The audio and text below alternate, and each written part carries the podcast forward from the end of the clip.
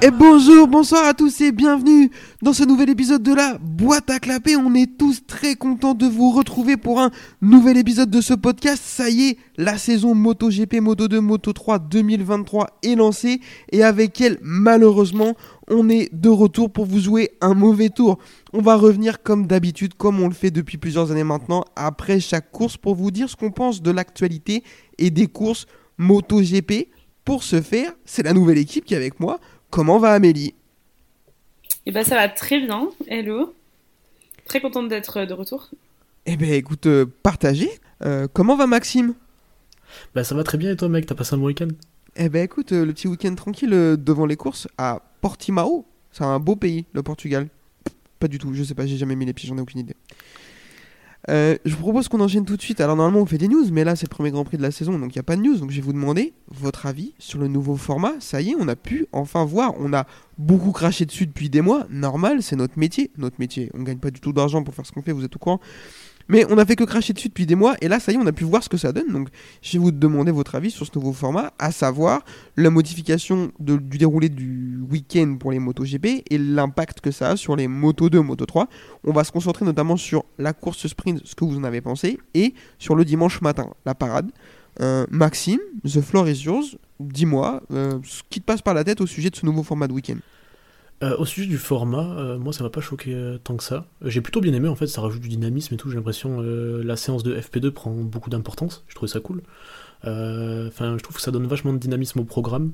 Les FP ont beaucoup plus d'utilité, j'ai l'impression. Ça ramène de la hype, etc. C'est plutôt cool.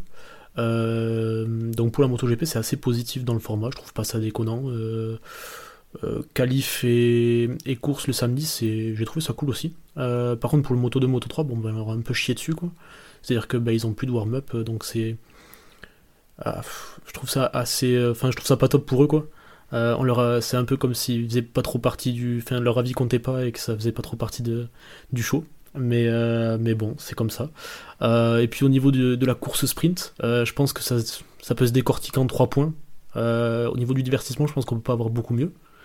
Euh, C'est-à-dire que les mecs sont à fond pendant 12 tours, ça se dépasse, ça se rentre dedans, etc. Enfin, si tu veux plus de divertissement, à un moment donné, il va falloir les faire tourner sur un circuit en 8 et qui se rentrent dedans, donc qui meurent. Euh, déjà déjà qu'il y en a quelques-uns qui sont pas mal satellisés. euh, Ouais, on va en parler. après, c'est plus compliqué. Niveau divertissement, je pense qu'on est au climax. Le plaisir des pilotes, c'est le deuxième point. Je pense que c'est. pour l'instant, c'est prématuré d'en parler. Bah, ceux qui ont bien marché diront que le format est top. Et ceux qui ont moins marché, forcément, ben, je pense qu'ils ont un avis un peu plus négatif là-dessus. Et après, bah, le troisième point, je pense, c'est la sécurité. Quoi. Euh, ça fait beaucoup parler ce week-end parce que c'est sur le circuit de Portimao, euh, qui a quelques points peut-être à revoir. Mais. euh, mais avoir aussi euh, les excès d'engagement parce que c'était un peu un battle royal dans les premiers tours. J'ai cru qu'ils allaient pas finir à beaucoup. Ça s'est pas mal rentré dedans, etc. Il y avait pas mal de déchets. Donc, point de vue engagement aussi, c'est Ouais. c'est chaud, mais, mais c'est ce qu'on veut. C'est ce qu'ils veulent en tout cas. Je pense que ce qu'ils voulaient, ils l'ont eu. Ça, il y a de grandes chances, effectivement. Euh, Amélie, même question. Qu'est-ce qui te passe par la tête quand tu penses au nouveau format qu'on a vu ce week-end? Pareil, euh, j'avais un peu un avis négatif, je savais pas trop à quoi m'attendre et puis finalement bah, c'était euh, méga intense et méga prenant plus que ce que je pensais et en vrai ça rajoute de l'intérêt parce que ça rajoute de la course quoi. Donc vraiment cool. Je trouve pas que ce soit lourd, fi- enfin je trouve ça moins lourd que ce à quoi je m'attendais finalement, le fait d'avoir les qualifs et euh, le sprint le samedi, donc vraiment cool. Après, euh, niveau sécurité, comme dit Maxime, est-ce que c'est optimal? Euh, je suis pas sûre. Est-ce que ça confirme un peu les craintes qu'on avait euh, en termes de est-ce que ça va rajouter des blessures, etc. Oui, clairement. Après, est-ce que du coup ça donne aussi plus euh, de place euh, à certains qui sont chauds sur 12 tours? Oui, aussi. Euh, le fait qu'il y ait la division des points euh, avec les courses du coup du, les courses sprint, euh, bah ça rajoute aussi de l'intérêt, puis un peu de challenge. Euh, franchement, moi j'ai bien kiffé alors que j'étais assez sceptique. Et, euh, voilà, à voir. Après, comme dit Maxime, les, euh, par rapport aux pilotes, ceux qui ont bien marché, ils adorent le nouveau format. Ceux qui ont mal marché, ils disent que c'est claqué. C'était prévisible. Donc, donc voilà. Mais après, à voir aussi sur, sur la durée de la saison, comment ça va tenir comme format. Mais franchement, je suis moins déçue que ce à quoi je m'attendais. Ok, euh, je vais vous donner mon avis. Je rebondis juste sur, ce- sur quoi tu termines, Amélie, sur les pilotes qui disent que c'est bien ceux qui ont aimé ceux qui, disent que c'est pas bien, c'est ceux qui ont mal marché. Il y a l'analyse de Alex Espargaro que je trouve très très bonne là-dessus. Ils lui ont demandé son avis à la fin et il a dit Je vais pas vous le donner tout de suite, je vais attendre d'en faire plusieurs avant de vous le donner. Et je trouve que c'est ça. Après, euh, les avis que j'ai vus, j'ai surtout vu celui de Quartararo et celui de Zarco. Quartararo, il a dit que c'était un peu la jungle et c'était dangereux et tout. Pour le coup, je l'ai taclé en, disant que s'il avait gagné, il n'aurait pas dit ça. Je, il n'empêche que sur son analyse, il a pas vraiment tort. On peut pas lui donner tort dans le sens où bah ça s'est beaucoup rentré dedans, il y a eu de la blessure et tout. Donc euh, ouais, il a pas tort euh, que le fait que ce soit la jungle. Après, je pense qu'il faut aussi mettre ça sur le fait que ce soit la première. Et du coup, tout le monde revient de l'hiver, tout le monde est chaud, tout le monde est en adrénaline et du coup, je pense qu'il y a de ça aussi. C'est pas c'est pas mettre que sur le dos du format ce qui s'est passé ce week-end. Je Ouais, pense. bah, quand ils vont enchaîner les week-ends, qui seront euh, fatigués, un peu en coup de mou de mi-saison, et qu'ils auront euh, deux week-ends ou trois de suite avec des courses sprint plus courtes, ouais, ça va commencer à taper un peu. Ouais, j'ai l'impression que le, le- le format du week-end rajoute vachement d'intensité dans tout en fait, et vachement de tension dans tout, dans la façon dont ils ont besoin de travailler, dans la façon dont se passe le week-end. Enfin, tout est fait vite. Même du entre coup. eux, hein, t'as l'impression que c'est ouais. C'est Ouais. ça, puis même tu vois Zarco quand il arrive à la parade, tu, tu vas sûrement y rebondir dessus après Kevin, mais, Génie, génie. mais euh, on voit que le programme empiète même sur leur temps de travail avec les ingénieurs, tout ça. Donc ça rajoute vachement de tension, d'intensité dans un peu tout. À voir comment ça. C'est surtout sur la longueur, je pense qu'ils vont être vachement usés. Parce que Ouais. déjà, la première course, j'ai l'impression qu'ils sont un peu saoulés d'être à la parade. Alors, euh, au bout de la 21ème. euh, Alors, non, autant ils ça, vont s'y faire parce que tu vois que les pilotes de Formule 1. euh, bah, ils se tapent des parades tous les week-ends, il n'y a aucun problème. Donc après, peut-être euh, faire différemment, parce que tu vois en Formule 1, ils font ça sur des voitures un peu sympas, tout ça, ça rajoute... euh, Mais euh, autant, ça se trouve, ça va pas du tout passer, ça va pas du tout couler avec l'esprit MotoGP, quoi. C'est... Faut, faut, Ah oui, faut laisser le parles temps, je de la pense. F1. Tu parles de la F1, ça me fait penser au truc, euh, enfin ce que tu dis par rapport à la Moto 2, Moto 3. Euh, ça fait vraiment effectivement le côté euh, méga marketing en mode euh, la MotoGP c'est ce qui fait du fric. On a rajouté une course pour faire du fric. Et alors il y a vraiment plus de place pour vous, euh, la Moto 2, Moto 3, on a Ouais, de time ça. quoi. Ouais, puis après, par contre, il y a un truc qui est Ça, assez c'est bien aussi, c'est que ils, euh, ils laissent vachement, enfin, ils orientent quand même pas mal le truc vers les fans, c'est-à-dire qu'ils donnent du divertissement aux fans, ils donnent du temps avec les fans, ils donnent même des, une espèce, dans une espèce de fan zone là, ils font des, auto- des autographes, tout ça. Bon, ça, c'est Même dramatique. ça, c'est ceux qui ont payé le week-end, d'une euh, gênance. 1200, 5000. 5000 balles le week-end. Mais Ouais, après, euh, en vrai, c'est sûr que si tu, quand tu vas sur le Grand Prix, le fait qu'il y ait la course sprint le samedi et tout, ton week-end il est euh, encore bien meilleur qu'avant. Donc euh, Mm. il n'y a pas que ceux qui regardent à la télé quoi. je pense côté fan, c'est 100% bénéf. Après, c'est le Mm, reste mm. autour, quoi. Parce que le problème, c'est que c'est les pilotes qui font le show, c'est les équipes qui font le show aussi. Il n'y a pas que les fans, quoi. Ça, c'est ça c'est sûr, mais bon, ça c'est obvious, mais il y a que y a que Carmelo Espeleta qui s'en rend pas compte de ça, je pense.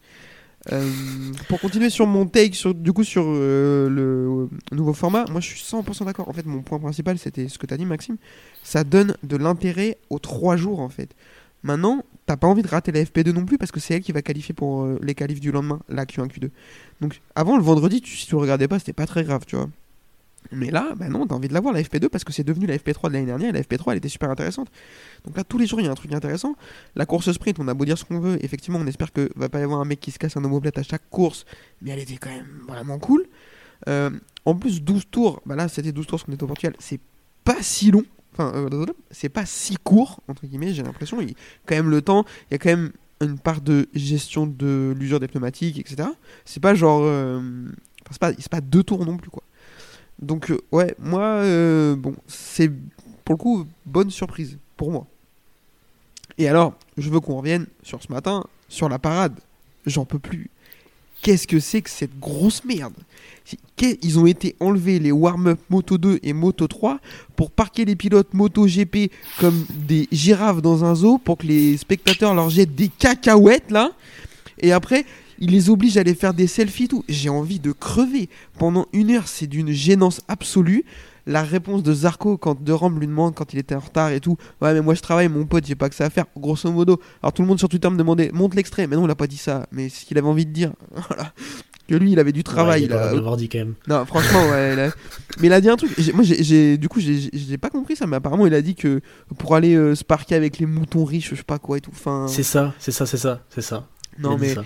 Franchement, Il la a parade. Il a dit, qu'ils avaient fait un parcage de moutons riches, je pense, qui se baladaient autour du circuit, genre en parlant des pilotes, quoi.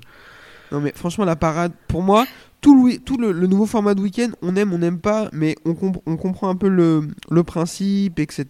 Pourquoi pas essayer de donner de l'attrait à tous les jours? Ok, il y a pas de souci. La parade, non. C'est de la merde. Aujourd'hui, on enlève du temps de roulage aux pilotes Moto 2, Moto 3, on leur manque de respect juste pour montrer les pilotes aux fans sur place. Alors peut-être quand je vais être au Mans, je vais être refait, j'ai trouvé ça incroyable. Bien sûr. Et encore, je me connais, quand je serai au Mans pendant la parade, je serai encore en train de ranger mon ma tôle de tente, tu vois. Donc euh, je vais pas la voir. J'ai jamais vu un warm-up au Mans, je, je ne vois jamais. En général, j'ouvre les yeux, les Bah, je 9h30, trouve je que- suis dans un fossé derrière encore, enfin ça n'a pas de sens. Tu sais, il y a tout le monde qui disait ouais, la course sprint, c'est marketing, c'est pour faire comme la F1, machin. Euh, potentiellement, s'ils avaient juste fait ça et que là maintenant on se rend compte que finalement c'est cool, ça ajoute de l'intérêt, blablabla, ça serait hyper bien passé en disant ouais, ok, euh, on avait critiqué machin, mais c'était une bonne idée. Le fait de mettre la parade, ça fait vraiment en mode ah ouais, si c'était vraiment pour la thune et Ouais. vraiment marketing et vraiment euh, claqué quoi. Ah, je suis pas 100%. sûr. En vrai, en vrai, euh, je veux pas voir le, le sujet sous une forme aussi complot, enfin pas complotiste, mais t'as compris. Genre, je trouve que dans le global, le nouveau format est bien. Ils essaient d'amener des choses qui se justifient.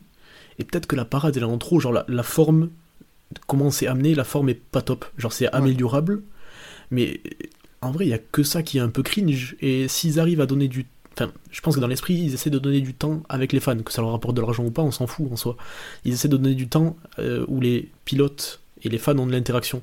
Je pense qu'il y a peut-être euh, cherché un moyen de le faire différemment, mais dans l'esprit du nouveau programme, tel qu'il est amené et tel qu'on essaie de nous le faire comprendre, en vrai ça se justifie.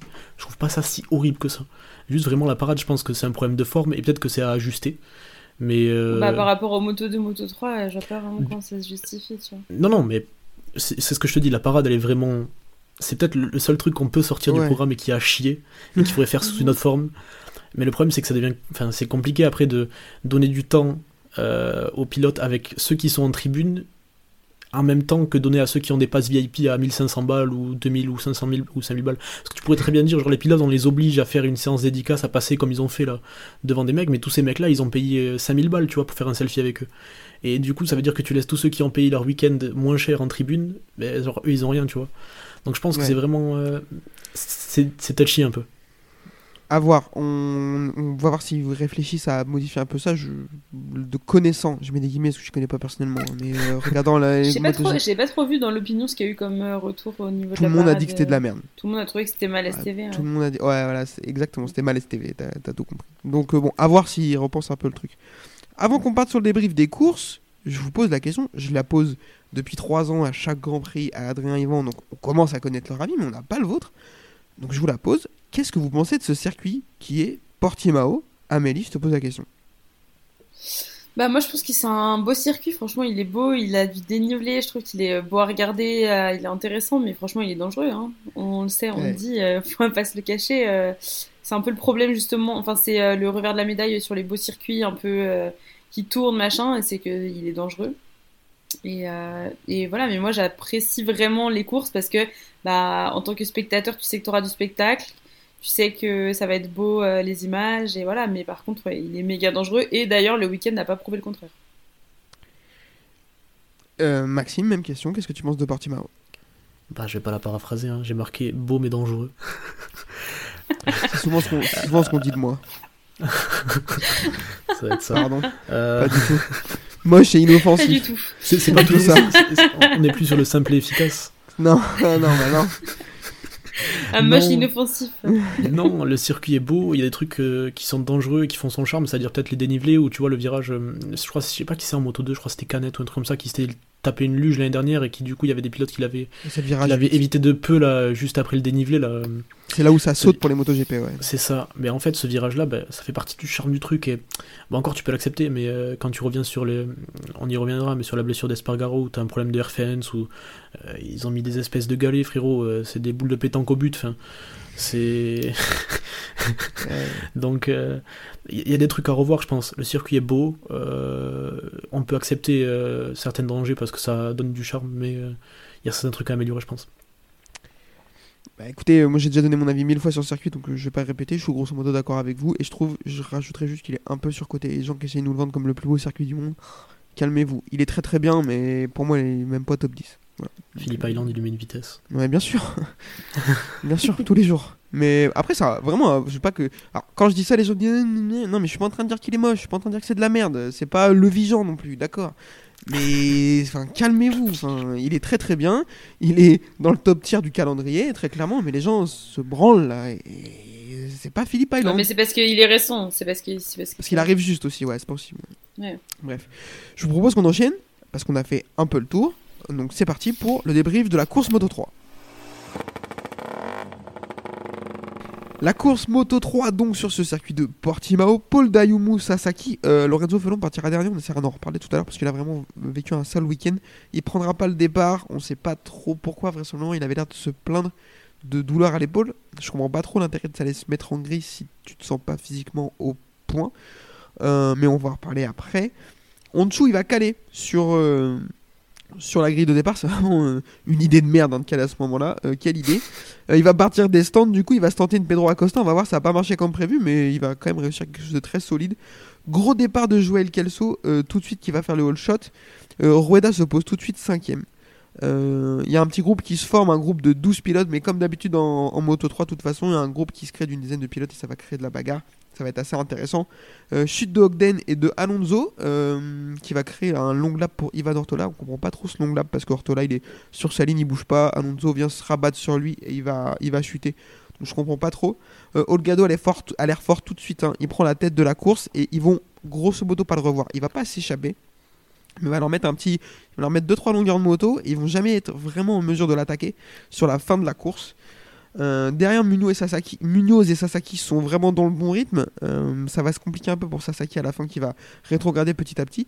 Derrière, il y a Honshu qui emboîte sa remontée et qui fait son entraînement top 15. Dans le top 12, il va terminer à la 10 place. Derrière, on a une bagarre à la moto 3. Je vais pas vous la raconter, il y a eu beaucoup de dépassements et c'était. Intéressant sans être une course euh, Moto 3 habituelle, vraiment. C'était cool sans être incroyable. On va avoir une victoire de Daniel Olgado pour 160 millième. Donc c'était quand même pas. Il n'a pas gagné non plus de 3 secondes. Devant David Munoz et Diogo Moreira qui va signer son premier podium. José Antonio Rueda qui lui euh, va terminer quatrième pour sa première course. Il était troisième sorti du dernier virage, mais Moreira va réussir à le passer. Mazia termine cinquième, Sasaki 6, Nepa 7, Artigas 8, Kelso 9 et Denison Ju 10. Euh, Maxime, première question. euh, Olgado, c'est très très chaud, non? Olgado, c'est très très chaud. Et Olgado, j'ai cru qu'il allait quand même finir par se faire manger, que ça jouait au train-train que, et que ça allait finir par le doubler à l'aspi comme ça le fait souvent à Portimao dans les derniers tours. Mais euh, il n'y en a pas un qui a réussi à le rattraper. La moto avait l'air bien réglée. Le mec se faisait jamais manger à l'aspi. Très solide. Puis le mec craque pas. euh, il ramène la première victoire avec T3. Ça fait Ouais. en moto 3, ça fait très plaisir. Sa, sa première victoire, je crois, aussi à lui. Sa première victoire à lui et première victoire de Tech 3 Ouais, en moto 3. Exactement. Euh, donc, euh, non, ça fait plaisir pour eux. Ils méritent. Et ils ont eu beaucoup de malchance euh, dans les années passées avec le Moto 3. Donc, euh, ça fait vraiment plaisir qu'ils la prennent. 100% d'accord avec ça. Euh, J'ai parlé un petit peu de Lorenzo Felon tout à l'heure qui a pas pu prendre le départ. Euh, mais là, on est d'accord? Enfin, moi, il m'a fait de la peine. Enfin, en vrai, là, euh, j'ai même plus envie de lui tirer dessus, quoi. À un moment donné, on a juste envie que ça fonctionne pour lui, quoi. Ouais, c'est ça, exactement. Il me fait de la peine. Euh, en plus, on comprend pas trop, quoi. Ouais. Genre, il n'y a pas vraiment d'explication. Le pauvre, il a eu une semaine compliquée, même très très compliquée. Euh, là, on n'a pas plus de détails sur, euh, sur ce qu'il a. Effectivement, tu dis plein de douleurs. Euh, après, pourquoi euh, se placer si tu sais que tu prends pas le départ? Enfin, ouais, c'est vrai, il me fait complètement juste de la peine. Et euh, ben, j'espère que ça ira mieux les prochaines, euh, les prochaines fois. Et puis, euh, juste trouver une explication, parce que même quand ça marche pas, c'est de savoir pourquoi. Donc, euh, on verra. Mais ouais, ça m'a fait de la peine pour lui aussi. Exactement. Notre seul français dans le. Ouais. dans le- Vas-y, Maxime. Euh, mais ça a l'air d'être quand même la sacrée descente aux enfers pour lui. hein. Euh, Ouais. Il perd son père pendant l'hiver. euh, les tests qu'il fait sont catastrophiques. Euh, là, je pense qu'il Ouais, paye le. presque l'impression que c'est plus psychologique euh, qu'autre chose. euh, Eh, je, la- je la- sais la pas, parce que là, j'ai l'impression que genre il y a plus son père avec lui, du coup, il trouve pas la perfo. Et puis, bah là, je pense qu'il paye le fait qu'il n'y ait pas le warm-up le matin, quoi. Parce que du coup, ben, il essaye de se mettre en grille, il voit comment est son épaule, ça marche pas, Ah il s'en va, j'avais pas pensé à ça. Effectivement, euh, s- avec le warm-up, peut-être qu'il serait jamais allé se mettre en grille parce qu'il aurait senti que ça le faisait pas. Carrément. compte, ouais. Je pense que du coup, ben, on va peut-être avoir des soucis comme ça qui vont arriver dans le futur, Mm. quoi. Malheureusement, ouais. Euh, vite fait, euh, Maxime, je te propose un petit mot sur Onju qui remonte à la dixième place. Très belle course. S'il avait pas eu son souci, il aurait peut-être pu au moins jouer le podium. Ah putain, j'espère qu'il va pas de choc, surtout cette année. Bien Parce que il va déjà, en qualif, il était pas pas au top du top. Je pense qu'il passe pas le meilleur week-end de sa vie. Euh. Et, et au final, il part pas. Il, il est déjà pas bien placé sur la grille. En plus, il cale. Bon. Et Ouais. puis du coup, on se rend compte que c'est pas Pedro Acosta. Bon après devant, ça roule aussi. hein. Les jeunes qui arrivent. euh, Ouais, c'est ce que vous disiez dans, la, dans, la- dans les previews en catégorie euh, inférieure. C'est que ben, tu loupes le train de ton année, ben, derrière il y en a d'autres qui arrivent et qui ont encore faim, quoi. Et qui sont sûrement meilleurs que Mhm. toi, donc euh, c'est compliqué. Et le meilleur exemple qu'on peut avoir de ça, c'est monsieur José Antonio Rueda. Oui, je vais dire toujours son nom avec l'accent espagnol parce que son nom me fait mourir de rire. Le mec, première course, bon, dans le bon groupe, toujours qualifié dans le top 10. Il se bat pour le podium, il se fait sauter sur la ligne entre guillemets et termine que quatrième. Un mec euh, on peut difficilement mieux commencer une carrière, je pense. Bah, carrément, surtout que son coéquipier c'est Honshu et il lui met une grande vitesse premier week-end. Oh, ce seum qu'il va avoir euh, l'ami Denise. Ouais. Bah après ouais voilà à remettre en perspective peut-être que sans ce problème euh, il aurait pas hum, il aurait fini avec lui tu vois donc euh, Bien sûr. mais effectivement c'est jamais agréable quand toi t'es dans ta- dans ta deuxième ou troisième saison et que t'es sérieux et qu'il y a un mec qui arrive de nulle part qui a 2-3 ans de moins que toi et qui te domine quoi c'est ou même qui est à ton niveau ça fait jamais plaisir je pense Et on en a vu Euh. plein comme ça qui se sont fait manger, hein. genre euh, Mazia qui se fait manger je- ans d'affilée. enfin, Euh, C'est un Alex peu le- Rins en le- MotoGP pareil hein. Bah ouais, le mec il est là depuis vrai. 3 ans Mir arrive il est champion Ah, mais je pense que des, des cas comme ça, il y en a presque peut-être tous les ans en Moto 3 en fait. Oui, très clairement. Très clairement. Euh, bon, je vais pas vous faire le classement du championnat parce que bah, c'est le même que la course, hein, donc je vais pas me répéter. Euh, je pense qu'on a fait le tour, donc je vous propose qu'on enchaîne euh, tout de suite avec la course Moto 2, parce qu'en plus, il faut qu'on se dépêche, parce que la Moto GP, il y a des trucs à dire. Donc euh, c'est parti, Moto 2. La course Moto 2, donc sur ce circuit portugais, et ben, je laisse la main à l'ami Maxime pour vous détailler la course. Vas-y, je t'en prie.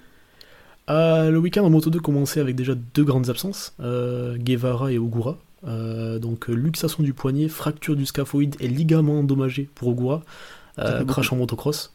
Ouais, donc crash en motocross, il a été opéré, mais il était toujours pas dispo parce que les ligaments étaient pas, pas remis. Et blessure de Guevara du coup, bah, pff, symptôme du syndrome des loges, du syndrome des loges, pardon. Euh, donc il rate ce GP, il ratera sûrement le prochain.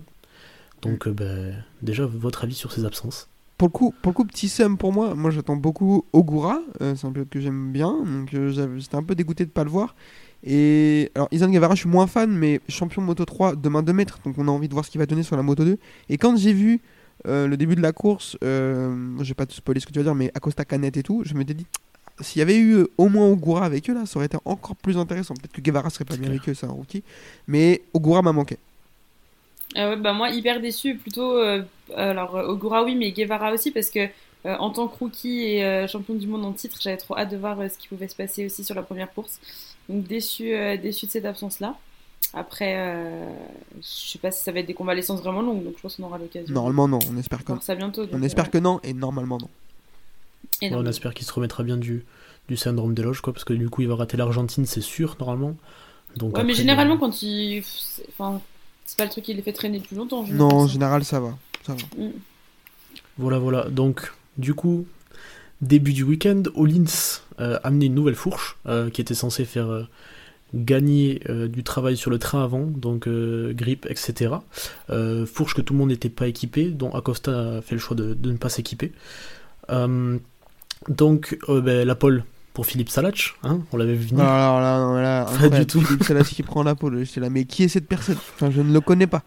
Paul de Salach, euh, seul fait marquant de sa vie, c'est un podium l'année dernière en Thaïlande, P2. Après, même en Moto 3, il avait fait un podium en France en 2021, je crois. Mais après, sinon, rien de, rien de spécial. Il était abonné au P13, P10, euh, P je tombe aussi, je pense. Mais à part ça, vraiment pas grand chose. Donc, euh, il arrive gros rythme. Philippe Salach, donc Paul, euh, troisième Acosta, si je dis pas de bêtises. Euh, assez décevant du coup de retrouver euh, Lopez et Aldeguer P14 et P16. On attendait un peu d'eux quand même. C'est assez dommage. Euh, P17 de Garcia qui fera sa première Q2 pour sa première course en tant que rookie. quand même. Et voilà, donc après c'est P1 pour Salach, 2 Canet, 3 Acosta pour les 3 premiers et Vietti 4ème. Donc début de la course, euh, all shot de Canet. Euh, Salach, lui, dans les premiers tours, va bien se battre avec Acosta. Il va même reprendre la première place, ce qui est assez étonnant quand même, parce que bon, ben, il est capable d'être rapide sur un tour, mais il se bat bien avec les mecs de devant quand même. Euh, mais ensuite, la course va se compliquer pour lui. Euh, Canet va repasser, Acosta va repasser, et ensuite ça va un peu s'enchaîner, Vietti va le passer, etc. Donc, euh, donc ça se complique pour Salage qui va descendre dans le classement. Vietti, lui, ensuite, du coup, passe troisième, fait son long lap, mais se retrouve rapidement, bah, du coup, à la sortie englué derrière Lowe's et Aldeguer, bah, ce qui va un peu l'embêter, en fait. Donc au final, euh, on va se rendre compte dans la course que ça va être euh, très vite Acosta Canet à la bagarre, euh, en sachant que Canet est très fort dans le dernier secteur, mais il va jamais arriver à doubler Acosta dans la ligne droite parce que bah, je pense qu'il a un moteur Triumph stock. Euh, on se rend compte aussi que Lopez et Aldeguer sont juste nulle part. Euh, on attendait beaucoup d'eux, mais sur le circuit, ça a l'air de pas bien se passer pour le Bosco Scuro. Je pense que le châssis va pas, ou j'en sais rien. Enfin, en tout cas, l'équipe a pas l'air d'être euh, bien sur le circuit. Euh, Binder tombe. Binder, enfin perso que moi j'ai suivi un peu, parce que quand même transfuge MotoGP, on se dit bah, il a fait Moto 3 MotoGP, comment ça se passe le rétrogradage? Ça a pas l'air trop mal, il était en train de se battre pour la P7, dommage il tombe, il se relève, bon, il, euh, il baisse direct Foggia, hein, parce que bon, bah, Foggia il est lent.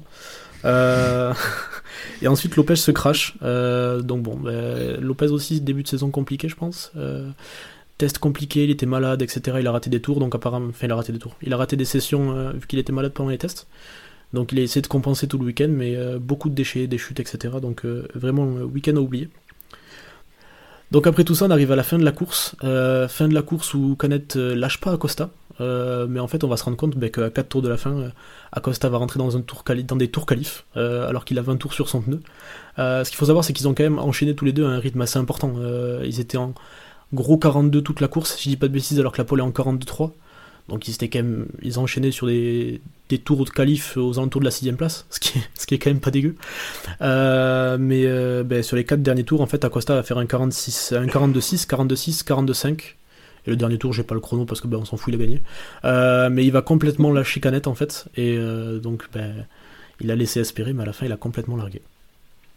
Eh ben, merci Maxime pour ce petit récapitulatif de la course. Le classement, Pedro Acosta, comme tu l'as dit, va aller prendre la victoire devant Aaron Canet et Tony Arbolino. Philippe Salad va terminer 4ème, Manuel Gonzalez 5ème, Jack Dixon 6ème, Sam Lowe 7ème, Albert Arenas 8ème, Somkat Chantra 9ème et Jérémy Alcoba 10ème. Celestino Viti 11ème.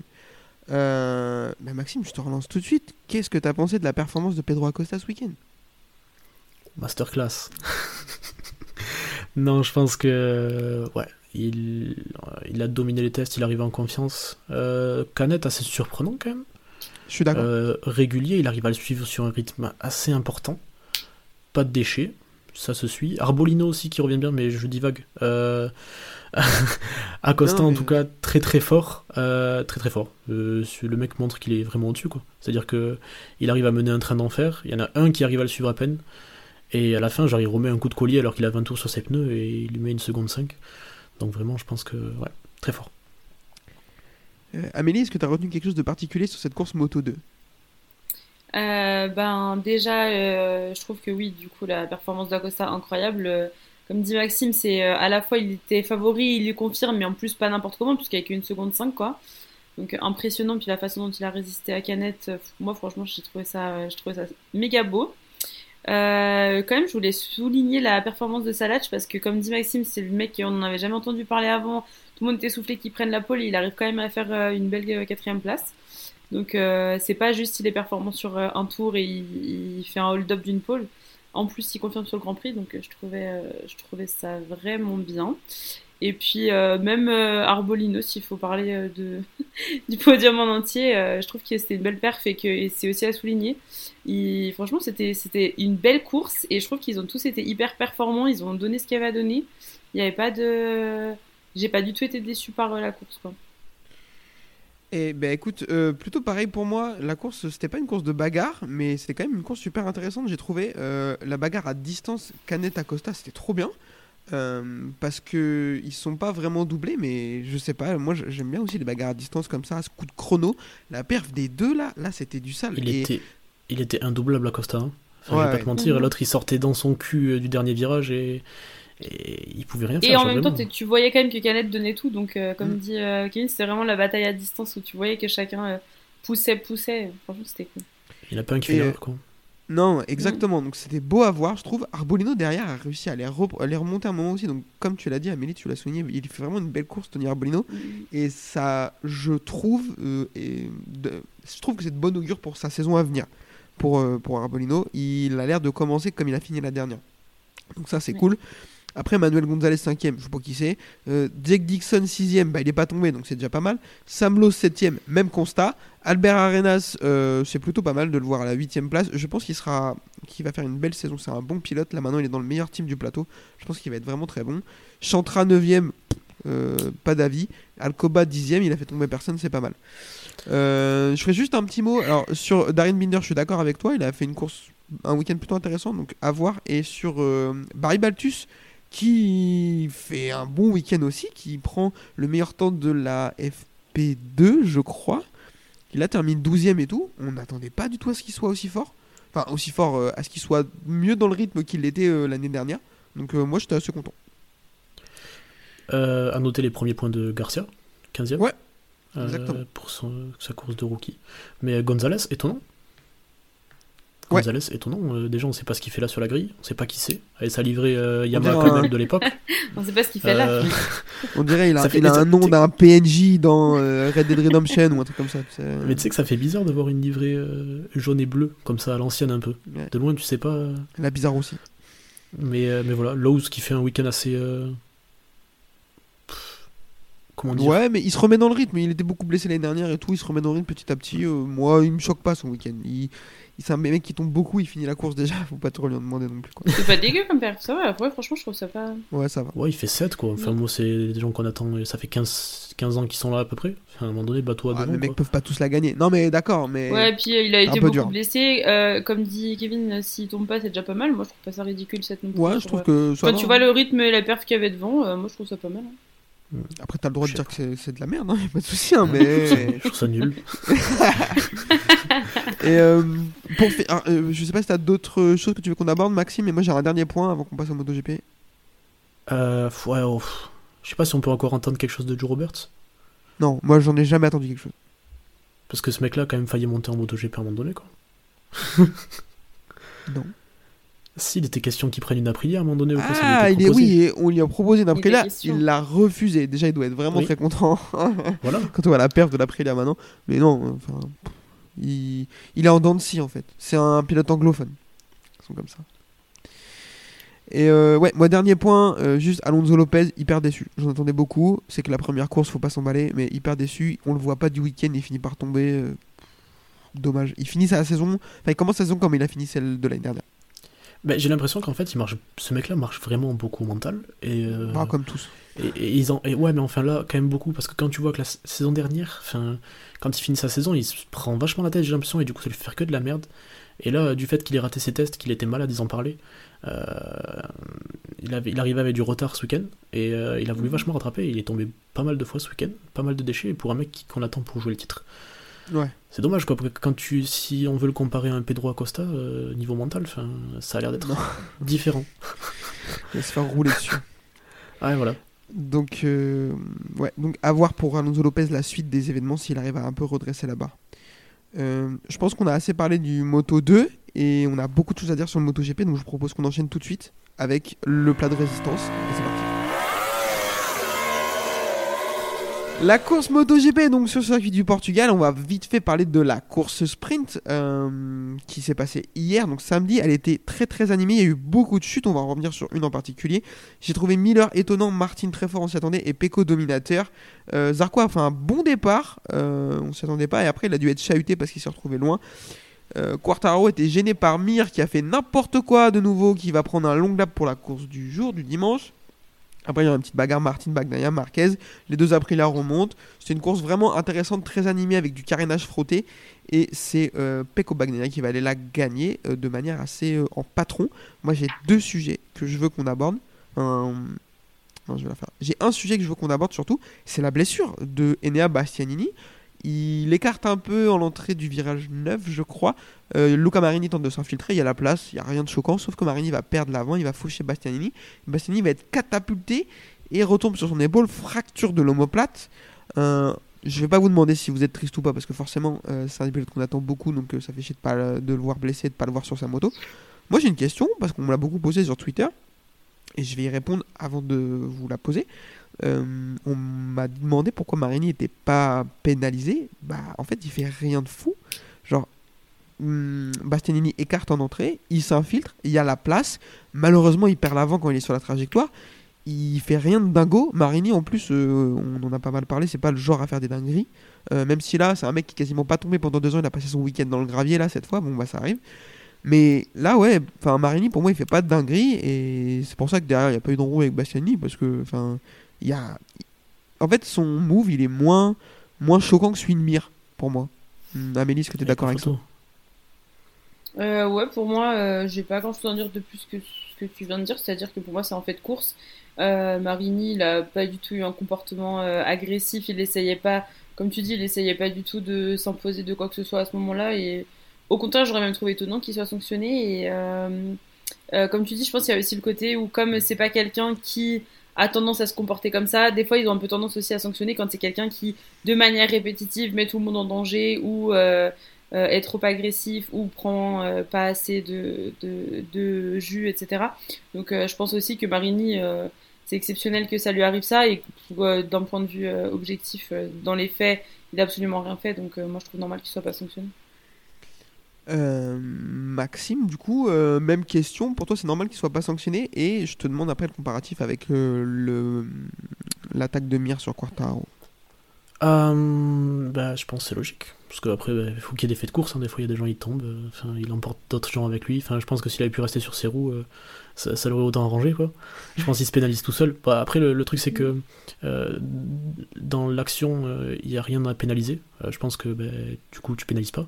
Après, c'est surtout les conséquences pour Bastianini qui sont, euh, qui sont embêtantes. Euh, L'action en elle-même est assez bénigne, c'est un fait de course, mais après, ça engendre des, une blessure sur Bastianini, mais ça, tu peux rien y faire, quoi. C'est-à-dire que de base, c'est pas dangereux, il chute mal. Co- Comme je, comme l'ai dit mille fois, en fait, les sanctions doivent être inhérentes aux actions et pas aux conséquences, en fait. Enfin, là, on en a le- l'exemple parfait. Mir mérite d'être sanctionné parce que son attaque, elle a aucun sens et elle gêne Quartararo, même si Quartararo est pas blessé.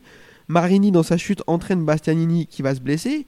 La conséquence est donc bien plus grave, mais le, comportement de Marini, là, rien de problématique, là où celui de Mir mérite une sanction. Donc je, suis 100% d'accord avec ce que tu as dit. Euh, du coup, je vous propose qu'on enchaîne avec la course du dimanche. Je l'ai pas dit, mais Paul de Marc Marquez qui va faire un chrono stratosphérique le samedi matin dans la roue du fameux Enea Bastianini. On va pas revenir sur le débat parce que j'en peux plus. Né, Titus des roues, alors là, on s'en fout complètement. euh.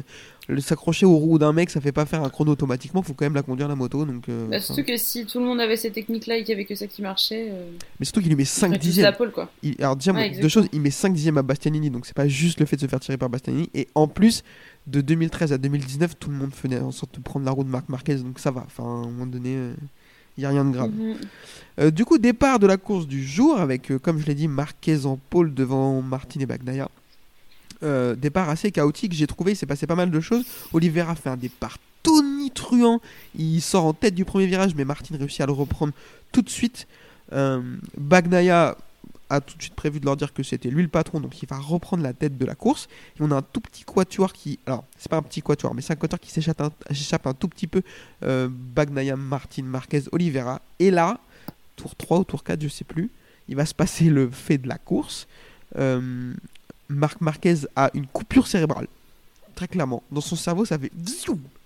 Et, alors, je, je fais le malin, mais après, j'expliquerai un peu ce qu'il a dit parce que j'ai lu pas mal, il est revenu sur ce qui s'est passé.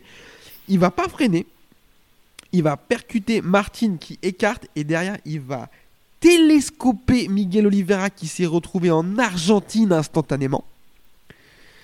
Du coup, euh, eh ben, les deux tombent. Euh, fin de course pour Oliveira, fin de course pour Marquez qui va se faire copieusement huer par tout le public portugais. Vous avez vu l'action. Euh, Amélie, je te pose la question. Qu'est-ce que t'en as pensé? Qu'est-ce qui lui est passé par la tête à Marquez?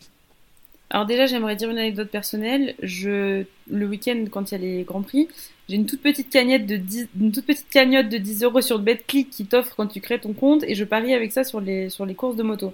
Ce matin, j'ai parié sur Marquez Oliveira. Donc autant dire que j'avais le seum. T'avais un petit seum. Quand j'ai vu ce qui s'est passé, j'ai dit c'est pas possible.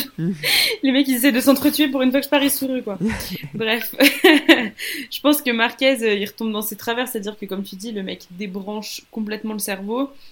Et euh, j'ai une toute petite théorie selon laquelle, à mon avis, il roule juste un tout petit peu au-dessus de ses pompes. Et ça revient aussi à ce qu'on disait sur euh, la preview de dire euh, oui, c'est Marquez, c'est un extraterrestre, mais est-ce que le niveau autour a pas euh, bougé? Et est-ce que finalement euh, lui, il est capable de se mettre dans ce genre de situation, à complètement débrancher le cerveau, mais est-ce que c'est raisonnable et du coup ça passe quand même?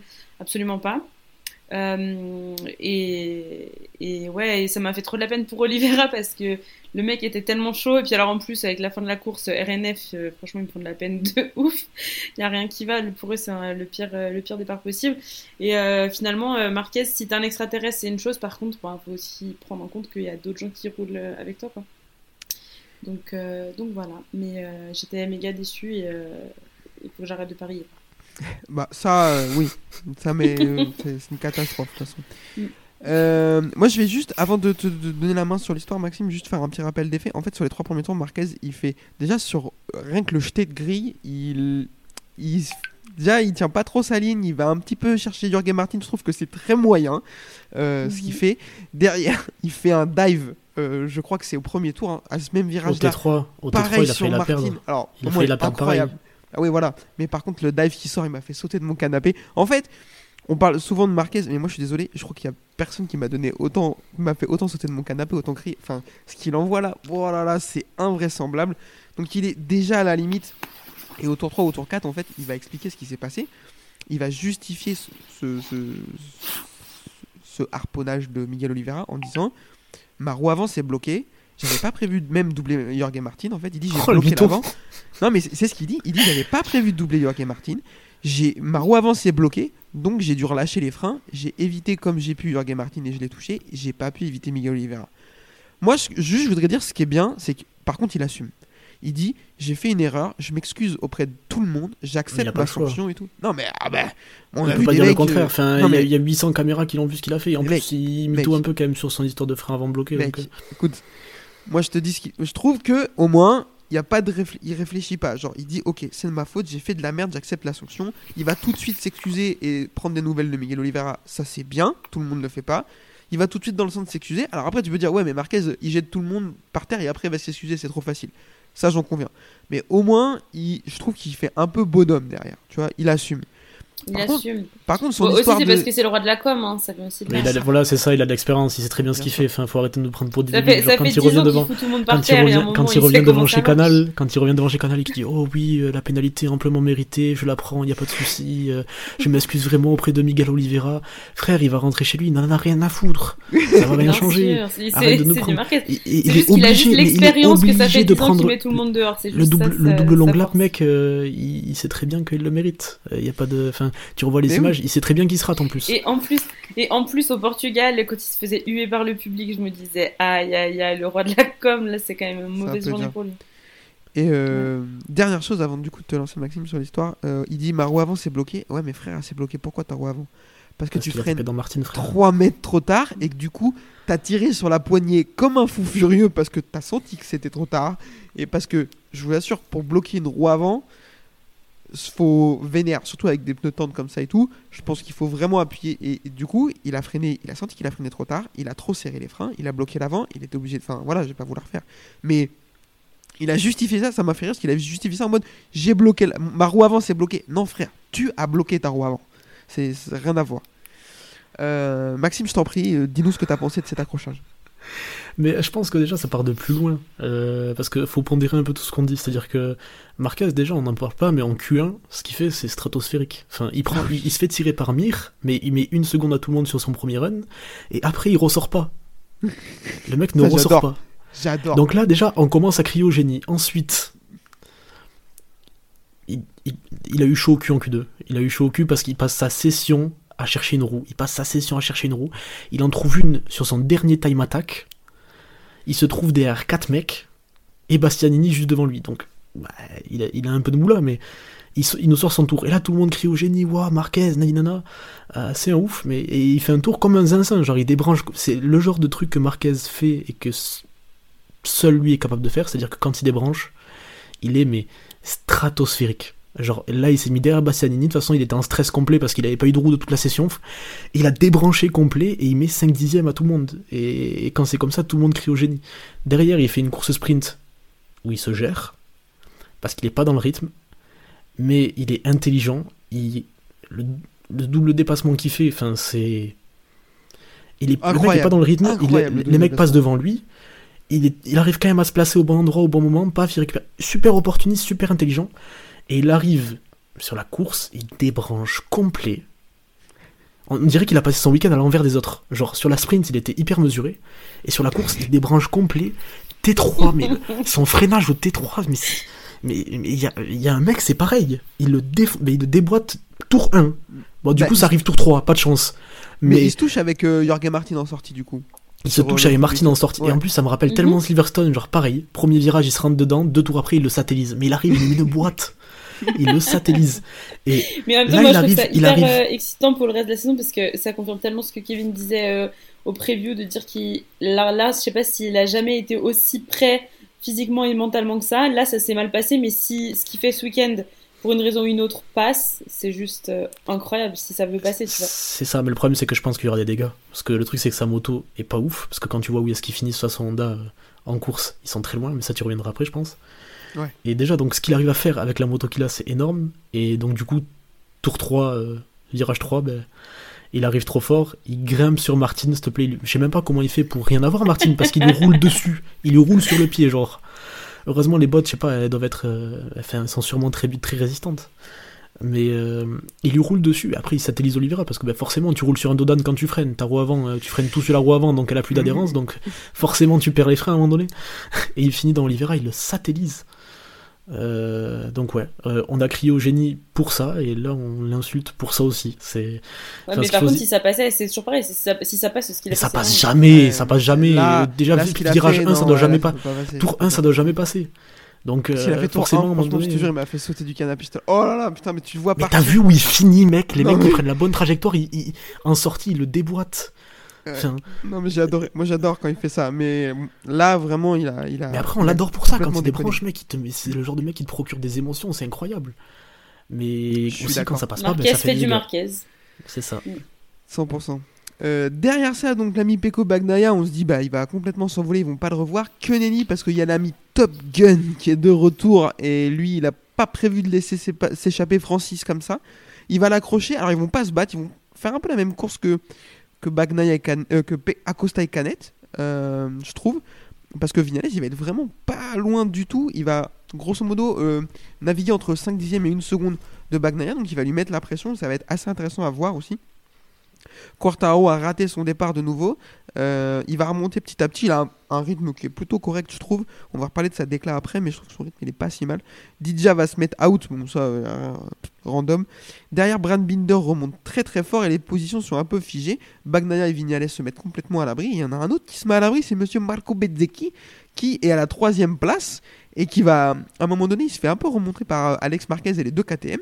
Et je me dis, moi je suis devant ma télé, je me dis, là pour Marco Bezzecchi, ça va pas être facile parce que les deux KTM, c'est quand même deux hargneux. Alex Marquez, c'est pareil, il a de l'expérience, il est plus vieux et tout. Marco Bezzecchi, il a dit, j'en ai rien à foutre, les gars, je vais vous mettre 4 secondes et vous allez. En fait, le podium, vous allez vous asseoir dessus, c'est moi qui vais monter dessus. Et ça, vraiment, il m'a impressionné Marco Bezzecchi là-dessus. Donc, on a une petite bagarre pour la quatrième place entre Alex Marquez et les deux KTM Binder et Miller. Sauf que Monsieur Johan Zarco décide que lui aussi, il veut se battre pour la quatrième place. Malheureusement, il emmène Alex Espargaro avec lui. Et on va avoir deux derniers tours d'anthologie. Je n'ai pas peur du mot. Où Johan Zarco va doubler 5 mecs en deux tours. Et ces deux derniers dépassements, c'est n'importe quoi. Sur Binder et surtout dans le dernier virage sur Alex Marquez, c'est complètement fou. Donc on va avoir une victoire de l'ami Peko Bagnaia devant Maverick Vignales et Marco Bezzecchi. Johan Zarco 4ème, Alex Marquez 5ème, Binder 6ème, Miller 7ème, Quartaro 8ème, Alex Espargaro 9ème, Alex Rins 10ème. Euh, derrière, on va avoir Mir Nakagami, Fernandez, Morbidelli qui vont finir la course. Raúl Fernandez aussi va finir la course, mais après avoir chuté. Et sont ont chuté Luca Marini, Jorge Martin, euh, Fabio Di Antonio, Miguel Oliveira et Marc Marquez. On va pas aborder tous les pilotes parce qu'on n'a pas le temps. Euh, Maxime, dis-moi sur qui tu as envie de revenir sur cette course. Euh, déjà, t'as parlé de Vignales, je voulais rebondir dessus parce que il fait un départ, mais voilà, enfin, c'est tout l'opposé de ce qu'on connaissait de lui chez Yamaha. Genre, il part 6, au final, il se retrouve à faire un exter à 2-3 gars, je crois, au premier virage.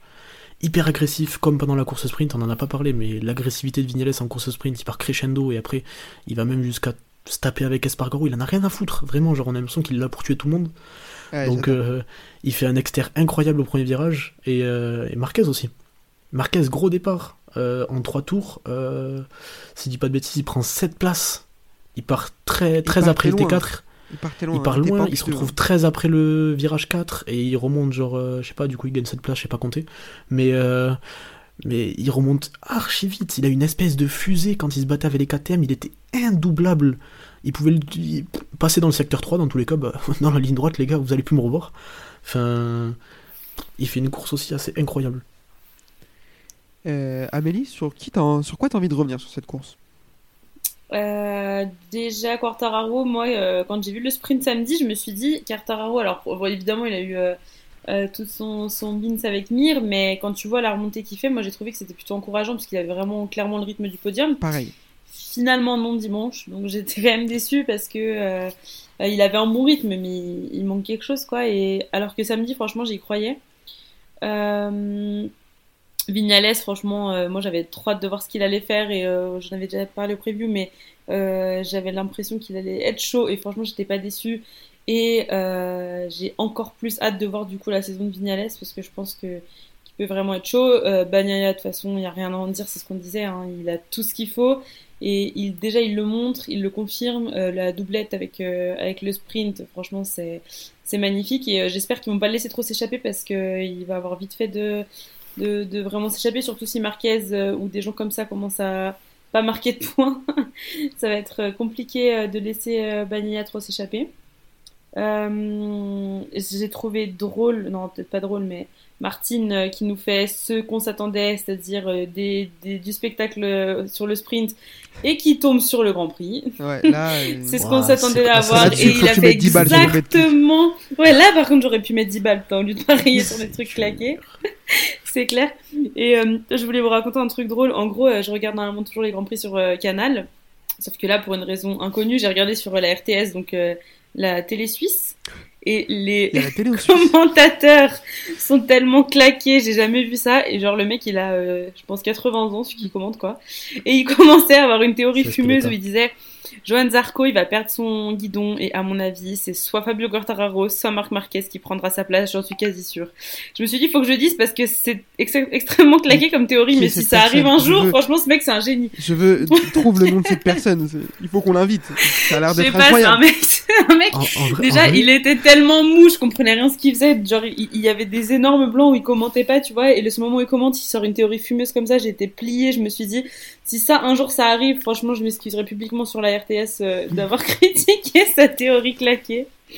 Donc euh, voilà. Et puis ouais, Bezzeki discret mais efficace euh, et même très très efficace. Après, la bataille des KTM avec Marquez l'aura bien servi aussi, mais ouais. Et puis ouais, bah de toute façon. Qu'est-ce que je voulais dire? Oui, les KTM m'ont impressionné. J'attendais rien de Miller, j'avais dit qu'il allait rien faire. Et franchement, c'était trop bien. Et je trouve que, je pense que Binder, il s'est pris une grosse pression aussi de se dire aïe aïe aïe, si Miller il fait marcher la KTM, il faut que je montre que c'est pas moi le problème, c'était la moto. Et que maintenant ça, ça, ça marche. Donc, euh, ouais, franchement, c'était c'était beau. La KTM, moi, ils m'ont. Elle m'a impressionné. Miller m'a impressionné vraiment. Euh, Mhm. J'étais un peu déçu de Binder. Binder, il est blessé apparemment au vertèbre, je crois, un Mais truc comme pas ça. au top, ouais. Ouais, mais là, il a fait quand même une belle course. Moi, Miller, il m'a vraiment impressionné. Je suis très content que la... c'est la KTM, elle peut fonctionner. Je suis vraiment très content. Euh, Je suis en train de me rendre compte qu'on n'a pas parlé de Paul Espargaro. On le fera juste après. Maxime, je t'écoute. Euh, J'ai juste à rebondir sur les commentateurs éclatés. Euh, disclaimer, j'adore Canal+. Hein, vraiment, genre, je trouve, en vrai, l'équipe est bien. L'équipe est ok. Mais je me suis noté quand même, tour 15, Rigal a sûrement des restes de sa soirée du samedi. Il pense que Bezzeki peut aller se battre avec Peko. Tour 21, c'est tout blanc dans la cabine. Rigal lâche tout sur un dépassement de Quartararo, sur Mar- Marini hors piste. Tout ça pour la P9. Ouais, non, mais des fois c'est compliqué, des fois c'est compliqué, mais euh, bon, c'est moins pire que ça a été, donc euh, je suis d'accord avec toi. Ouais. Euh, ouais, moi je, ouais, les KTM vraiment impressionnantes. Euh, Oliveira m'a impressionné aussi, même si c'est son jardin, donc ça a pondéré aussi. Il faut voir s'il arrive à capitaliser comme ça sur d'autres courses. Bagnaia, gros patron, et j'ai peur que ce soit comme ça assez souvent dans l'année, malheureusement Mhm. pour le spectacle, mais tant mieux pour euh, Pierre qui roule, euh, qui nous écoute peut-être. Euh, non, c'est lui Bezzecchi vraiment impressionnant, euh, Mm. enfin fort, vite, juste fort en fait, comme tu l'as dit, discret. Son début de week-end était vraiment bien, son samedi a été très compliqué, avec deux chutes je crois, une en sprint et je crois qu'il y en a une en, en P3 ou en Q2, je sais plus. Donc, euh, et derrière il fait un bon dimanche, il va prendre la troisième place et tout, donc vraiment très très bon week-end de. Euh, voilà, et un petit mot sur Quartaro avant de parler de Johan Zarco. Euh, Quartaro, ça déclare. Du coup, on l'a taillé en, en épisode de pré-saison en disant qu'on n'était pas sûr qu'il soit dans le bon état d'esprit et tout. J'ai trouvé que son, sa déclat d'après course là, au contraire, elle était vraiment très bonne. Donc, euh, est-ce que. Ah, je l'ai trouvé cata. Je l'ai trouvé cata. dit- ça- euh, en après course? Ah, je l'ai trouvé cata après course. Vraiment, genre le. ben, En fait, il, il a réussi. Il, il vient, il met les mots en disant que voilà, il y a. Il n'arrive pas à doubler, il sait pas pourquoi. Euh, c'est moins alarmant que l'année dernière selon lui parce que la moto a quand même de la vitesse, mais il faut qu'il trouve des solutions. Euh, et surtout le tir à mort. Le tir. à- Tu Je penses pense qu'il ment. Je pense qu'il ment. Je pense que ces gars, mais ils savent pas ce qu'ils font. hein. Vraiment. hein. Ah, possible. Ils ont, ils ont travaillé tout l'hiver pour rien. Ils sont, ils sont revenus sur le package aéro de l'année dernière. Ils ont un moteur, ils peuvent toujours pas doubler. Je pense vraiment, ils mentent. je pense vraiment, ils ont pas de solution. Et je pense que vraiment, euh, c'est la crise. Parce qu'il vient, il vient, il en vient même à. Mec, il satellise Morbidelli. Oh, C'est terrible. le tir- Genre, quand, non, mais quand tu viens. Le tir j'ai à pas souvent- Morbidelli là J'ai pas souvent vu un mec Non, devant jamais. les caméras mettre un si gros tir à son coéquipier. Non. Vraiment, Moi, surtout je- dans une écurie usine comme ça où. il- il- moi je trouve, je trouve, enfin je continue vite fait sur mon tech. Juste vraiment, je trouve que sa déclat elle est un peu cata dans le sens où dans aucun des cas il se remet en question. Dans- mais vraiment Mais c'est aucun. là que je suis pas d'accord. Moi, je suis assez d'accord. Hein. Moi, assez je- je suis d'accord. pas d'accord ça parce que- confirmait un peu ce qu'on avait dit sur son état d'esprit. hein. C'est Moi, je suis pas d'accord parce qu'il dit, il- à chaque fois, il dit on en fait. Et il dit faut qu'on trouve des solutions. On a un problème. Ouais, mais il dit jamais jeu. Il dit jamais jeu. Ouais. Et, et quand il dit il faut ça qu'on trouve des je ça solutions, j'ai l'impression qu'il attend après l'équipe qui lui trouve des solutions alors que. Enfin, peut-être que la moto démarre très mal, elle est pas bonne sur des relais courts, genre euh, tour time attack, etc. Mais enfin, les deux départs, il les rate. Il est nowhere. Et il- Apparemment, il a- alors sur celui, pardon, Non, non. sur de dimanche, je sais pas, mais sur de la, sur de la sprint, apparemment, son shot device marche pas. Ok, mais genre, celui qui fait là, il est juste, il est. Enfin, moi j'ai regardé de ce que je vois. Il prend un envol, ok, mais juste après, genre, il est jamais bien placé, il est pas ainsi. Enfin, il se retrouve jamais en position d'attaque en fait. Et juste, il se retrouve P16. Et après, en sortie de course, il te dit que bah, il lâche un tir sur, co- sur son coéquipier en disant que. Il dit quoi? Il dit Mon coéquipier ne fait pas le job. Ça, c'est. Mais alors, est-ce qu'il faut le dire? Mais- Non. Mais est-ce que c'est vrai? en Oui, tu vois. Mais en quoi, mais en quoi ça justifie tes résultats à toi? Enfin, tu justifies pas tes résultats à toi en, en, en lâchant un missile sur ton Je pense- coéquipier. Alors, je, je- c'est pas mon petit frère, je vais pas le défendre, mais je pense qu'il justifie. En fait, il, il essaye de justifier le, le- les galères de développement qu'ils ont et de pourquoi ils trouvent pas de solution euh, par un problème de, de retour technique, en fait, de diversité de retour technique. Euh, moi, moi, j'ai- trouvé cette, sa moins qu'attaque d'autres qu'il a pu faire, ou dans le sens où il est, il est vénère, il est pas content après lui, il est pas content après la moto, et il, enfin, voilà, il, il est zéro. il moi, je choses, tu à, vois. à aucun moment pas content après lui. C'est ça le problème. Ouais. Je sais pas. Et Et puis, c'est à la comme, limite, comme énerve-toi- énerve-toi- énerve-toi après que parce que, on, genre, Ça fait deux ans que t'as personne qui aide à développer la moto et. euh, Mm. Et genre, parce que ça fait, c'est pas que depuis cette année qu'il est tout seul. L'année dernière, il était tout seul aussi. Ouais. Et moi, je trouve ça trop facile. Première course arrivée, dire on n'a pas de solution, dire nanana. Enfin, quand il dit on, c'est Yamaha, c'est pas lui. hein. Euh, Mm. On trouve pas de solution, euh, on va pas assez vite, euh, mon coéquipier m'aide pas. Enfin, je trouve que lâcher tout ça première course. ah. Derrière, ils interviewent euh, un, je sais pas qui c'est, un mec de chez eux qui est apparemment haut placé. Et en vrai, euh, il te, il, il te dit, il te dit qu'ils ont des solutions, mais tu sais pas trop. Enfin, ils sont censés avoir apporté un nouveau moteur, ils arrivent toujours pas à doubler avec. Ils ont tous les packages aéro qu'ils ont amenés, qu'ils ont testé, tout, tout marche pas. Moi, en vrai, je trouve que ça a l'air beaucoup plus qu'attaque que ça n'a l'air. Morbidelli, il finit dernier. Mhm. Il prend 20 Dernier, secondes, genre contre. derrière oui. Augusto Fernandez. Morbidelli, c'est comme euh, Rins, je m'attendais à rien, je suis déçu quand même. Quoi. Ouais. Mais Rins, il finit première, il finit première Honda. hein. Ouais, c'est Ouais, fini pas première de la Honda. concurrence, excuse-moi. Euh, pour clôturer sur la course MotoGP, je vous propose qu'on parle de Johan Zarco. Vite fait, euh, il fait une fin de course incroyable. Euh, dès que les pneus commencent à s'user, il a commencé à être vite, vite, vite, vite. Il emmène Alex Espargaro avec lui, mais il le laisse à la septième, à la dixième place même, je crois, à la neuvième place du Quartaro. je crois qu'il fait des erreurs à la fin, il se, il se fait doubler.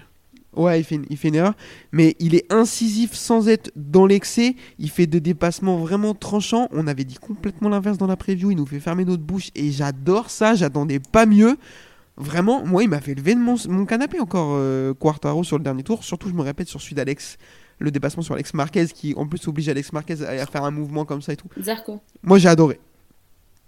Mec, quand, Amélie, il prend, quand il prend Miller au T1, quand il prend Miller au T1, qui prend les freins après la longue ligne droite, Zarco, je suis là, mais c'est donc ça le multiverse. Genre, vraiment, euh, dans le même tour, il tape Miller, Binder, Marquez. C'est. Puis en plus, tu vois que c'est réfléchi parce que déjà, le T11, c'était son, son virage. Genre, il les a Ouais. tous pris là. Et puis, ça se voit qu'il a observé, qu'il il a vu ce qui s'est passé avant, et lui, il avait la fusée qu'il fallait pour la ligne droite, donc. euh, J'ai quand même l'impression que par rapport à des fois, il a rien lâché euh, jusqu'au tout dernier moment. Tu sais, il s'est pas laissé, euh, Ouais. il s'est pas démotivé. Il a bien géré les pneus, ce qui est pas forcément toujours sa spécialité. Franchement, il a été vraiment. Je, je suis bien contente qu'il nous fasse fermer nos bouches et j'espère que ça va continuer comme ça. Après, euh, pas oublier qu'ils finissent quand même à 14, je crois. Donc bon, il y a aussi pas mal de monde qui est tombé devant. Mais euh, Ouais, puis bon départ. euh, Bon départ, quand Ouais, même. bon départ. De- Deux deux bons courses, départs. En tout deux cas, courses, deux sprint départs. aussi, ouais. suffisamment bon pour être remarqué. Ouais. Il a l'air, Euh, il a non, l'air je un peu. Pardon, vas-y. Bah, et puis euh, Zarco, de toute façon, on sait qu'il a besoin de ça, de la confiance. Donc, euh, euh, d'avoir fait un premier week-end comme ça, c'est bon pour la suite aussi, quoi. Ouais, clairement. Pour le rassurer sur ses doutes qu'il avait jusque-là. Il a l'air d'avoir progressé dans les départs, mais toujours un peu compliqué dans la mise en action, je pense. Euh, quand tu vois sur la sprint, euh, dès qu'il y a un paquet qui se crée devant, genre ils sont peut-être 7-8, c'est lui qui se fait larguer en premier. Pareil sur la course au départ, il se fait sur la mise en action, ça a l'air un peu compliqué, mais euh, il gère ses départs quand même. Il descend plus jusqu'à la P15 et tout, il y a quand même vachement de positif quoi. Et dans la fin de relais, toujours pareil quoi.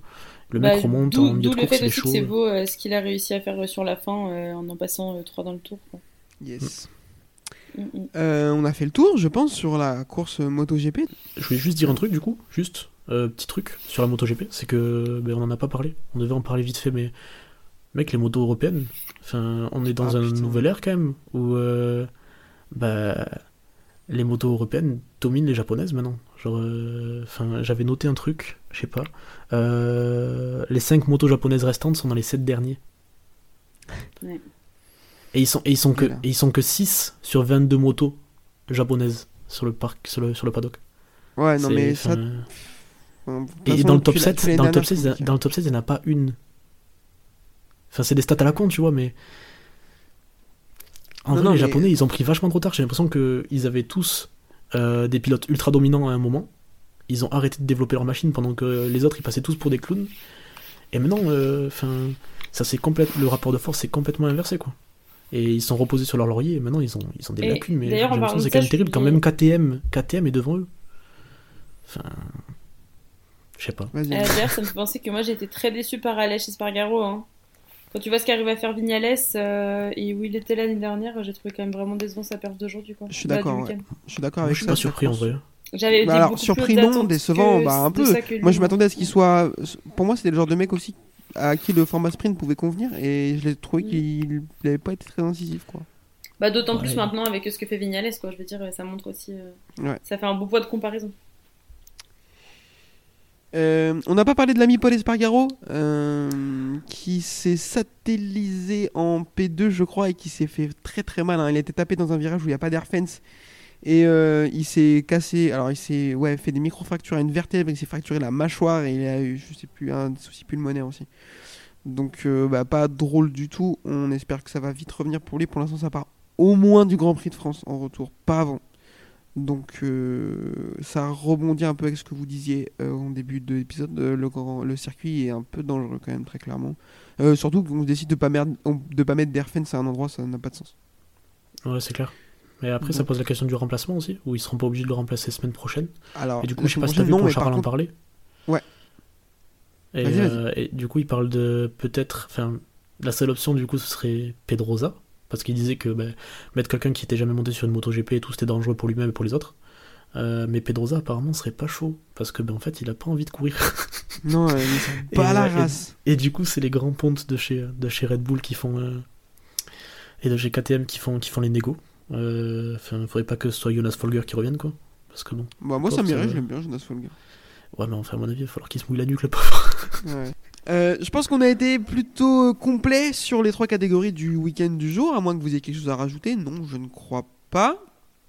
Bah écoutez, très bien. Euh, je vous rappelle pour nous écouter Spotify, Apple Podcast, YouTube et euh, la plateforme la plus nulle de toute la Terre, à savoir Deezer. J'adore rager sur cette plateforme, je sais pas pourquoi. Euh, et pour nous suivre, Twitter et la, le podcast, n'importe quoi, le groupe Facebook, euh, l'énergie du MotoGP. Il y a peut-être des choses qui vont se passer là dans le futur, ou peut-être qu'au moment où cet épisode va sortir, ce sera dans le passé. Donc n'hésitez pas à suivre les actus. Euh, Il y a moyen que vous voyez ma gueule et vous entendiez ma voix un peu plus souvent que d'habitude. Donc euh, voilà, merci beaucoup à tous les deux. On tape des dédicaces. Euh, on fait la dédicace à, à- à Patrice. Merci de nous écouter. Gros bisous, papa. Dédicace patoche. en plus, il était trop content d'avoir sa dédicace, de... ça fait plaisir. Et on fait la, diga- la C'est une bonne dédicace à... raison pour lui de tout écouter. Ah bah oui, et on fait la dédicace à Tonton, j'ai oublié son prénom. Mais euh... Tonton Alain, Voilà, tonton ton- Alain aussi, il a kiffé. Tonton Alain, la grosse dédicace, y a pas de problème. Maxime, t'as une dédicace ou... Dédicace à ta maman. J'espère que j'ai pas trop dit eux. Ouais, maman a trouvé que tu disais trop eux, donc il va falloir corriger ça. ça va les faire plaisir aussi. Euh, merci beaucoup.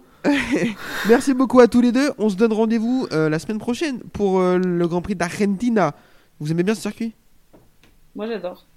J'aime bien aussi, et peut-être qu'il y aura pas Marquez parce qu'on en a pas parlé, mais il s'est cassé le poignet. C'est cassé le poignet, ouais. Ouais. Ouais, je- on verra. Je pense moi, qu'il sera là quand même, mon, mon avis. Moi aussi. moi aussi. J'adore le circuit aussi. Il s'est strappé Euh, pour faire semblant. Ouais, je sais pas. Pour qu'on pour qu'on l'engueule moins, tu sais. Pour montrer que lui aussi, il a quelque chose. Carrément. Bon, je vous remercie beaucoup et euh, je vous fais la bise. À la prochaine. Merci, ciao, ciao.